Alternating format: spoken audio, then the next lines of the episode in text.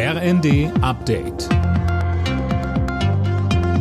Stündlich neu. Auf den Punkt informiert.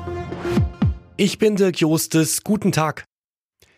In seiner Rede vor dem US-Kongress in Washington hat der ukrainische Präsident Zelensky weitere Waffen von den USA gefordert und sich außerdem für die bisherige Hilfe bedankt. US-Präsident Biden sicherte zu, das Flugabwehrsystem Patriot in die Ukraine zu liefern. Die zentrale Aussage des Treffens, so der Politikwissenschaftler Thomas Jäger bei NTV, ist, dass die Unterstützung der Vereinigten Staaten und der internationalen Allianz bestehen bleibt und dass die Ukraine weiterhin befähigt wird, sich gegen die russische Aggression zu verteidigen, um dann, wenn diese Verteidigung erfolgreich vollzogen worden ist, in Gespräche mit Russland einzusteigen.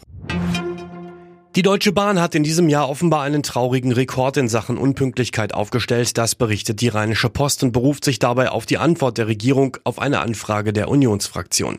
Mehr von Tim Britztrup. Auf vielen Fernverkehrsstrecken liegt die Pünktlichkeitsquote demnach nur bei 50 bis 60 Prozent. In den vergangenen beiden Jahren wurden Werte zwischen 75 und 90 Prozent erreicht.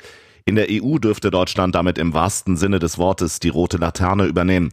Der verkehrspolitische Sprecher der Unionsfraktion Thomas Bareis sagte, wenn sich nicht bald etwas ändere, dann werde das schwerwiegende Folgen für den Wirtschaftsstandort Deutschland haben. Staaten müssen ihren Bürgern keine Entschädigung zahlen, wenn die durch schlechte Luft krank werden. Das hat der Europäische Gerichtshof entschieden. Die Luxemburger Richter sagen aber auch, Bürger dürfen von nationalen Gerichten darauf klagen, dass die Behörden was gegen die dicke Luft tun. Fast jeder fünfte Erwerbstätige in Deutschland muss an Weihnachten arbeiten. Das geht aus einer Umfrage der Hans-Böckler-Stiftung hervor.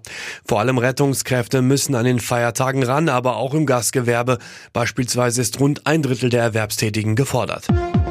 Alle Nachrichten auf rnd.de